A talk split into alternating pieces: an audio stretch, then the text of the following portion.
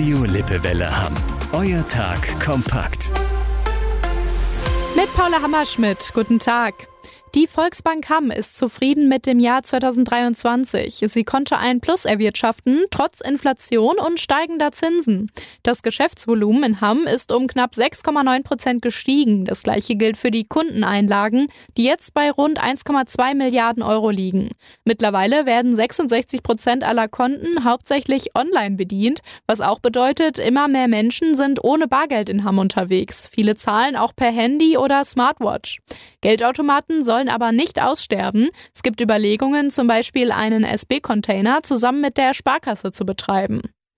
Der Autozulieferer Heller bleibt offenbar einer der größten Arbeitgeber in Hamm, auch wenn sein Mutterkonzern Forvia Arbeitsplätze abbaut. Der Standort bleibt auf jeden Fall erhalten, das sagte ein Sprecher auf unsere Anfrage. Forvia will in ganz Europa in den nächsten Jahren bis zu 10.000 Stellen streichen. Inwiefern auch in Hamm Arbeitsplätze wegfallen, ist noch unklar.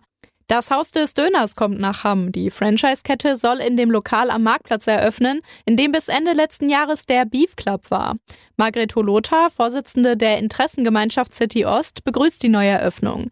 Es mache die Innenstadt attraktiver, wenn es dort mehr Gastronomiebetriebe gäbe. Es wäre ihr zwar lieber, wenn Einzelhandelsgeschäfte etwa für Schreibwaren leerstehende Ladenlokale beziehen würden, aber das sei utopisch, sagte sie im Lippewelle-Gespräch. Wann genau das neue Haus des Döners eröffnen soll, steht noch nicht fest.